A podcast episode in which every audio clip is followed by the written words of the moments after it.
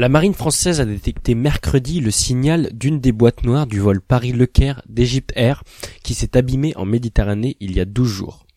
Mais il faudra attendre au moins une semaine avant de pouvoir les repêcher.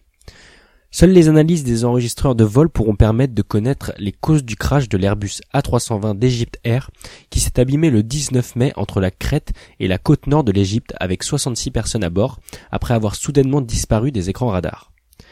Le Laplace, un bâtiment de la marine française arrivé mardi sur la zone du crash pour participer aux recherches, a détecté le signal d'une balise d'un enregistreur de vol, a indiqué le bureau d'enquête et d'analyse français après une annonce similaire mais plus prudente des autorités égyptiennes. Le navire français est équipé de trois engins immergés capables de détecter les échosonars des boîtes noires jusqu'à 4000 à 5000 mètres de profondeur. Le directeur du BEA, Rémi Jouty, a souligné dans un communiqué que la détection de ce signal est une première étape. Elle a été opérée à partir de l'analyse des données radars disponibles et du signal de la balise de détresse qui ont permis de définir une zone de recherche prioritaire et les moyens à mettre en œuvre. Ce travail a été effectué en étroite coordination avec les autorités égyptiennes.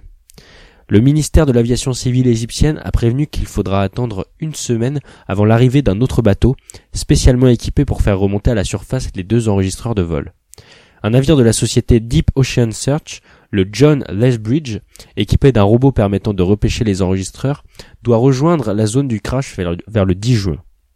40 Égyptiens dont l'équipage et 15 Français se trouvaient à bord du vol MS 804 d'Egypte Air.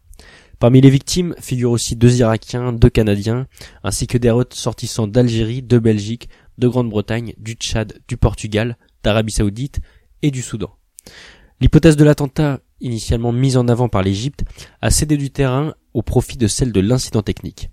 En effet, des alertes automatiques avaient été émises par l'appareil deux minutes avant sa chute, signalant de la fumée dans le cockpit et une défaillance de l'ordinateur gérant les commandes.